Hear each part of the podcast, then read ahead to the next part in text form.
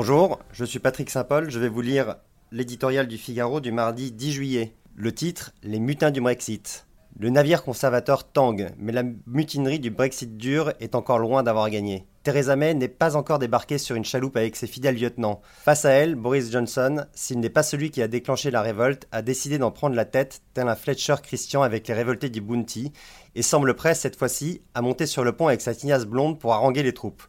Une chose est sûre, deux ans après le référendum, à défaut d'un divorce entre le Royaume-Uni et l'Europe, la rupture est définitivement consommée entre Theresa May et les tenants d'une sortie brutale de l'UE.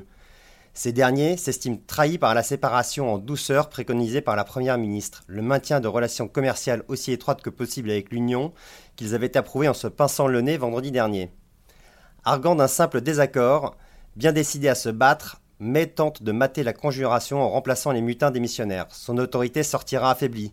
Il n'est pas certain qu'elle y survivra. De son côté, Boris Johnson, qui, enfant, se rêvait en roi du monde, est encore loin de pouvoir jeter son dévolu sur le poste de Premier ministre qu'il convoite tant. Le rapport de force chez les Tories, divisé entre Brexiters et pro-européens, n'est pas favorable à la tendance du hard Brexit.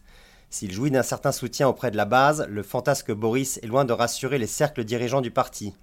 Le peuple britannique se désole face à l'incapacité de ses gouvernants à appliquer la volonté telle qu'il l'a exprimée dans les urnes. En deux ans, l'opinion n'a pas basculé, et pourtant, l'incertitude est à son comble. Le Brexit aura-t-il vraiment lieu? À quoi ressemblerait-il?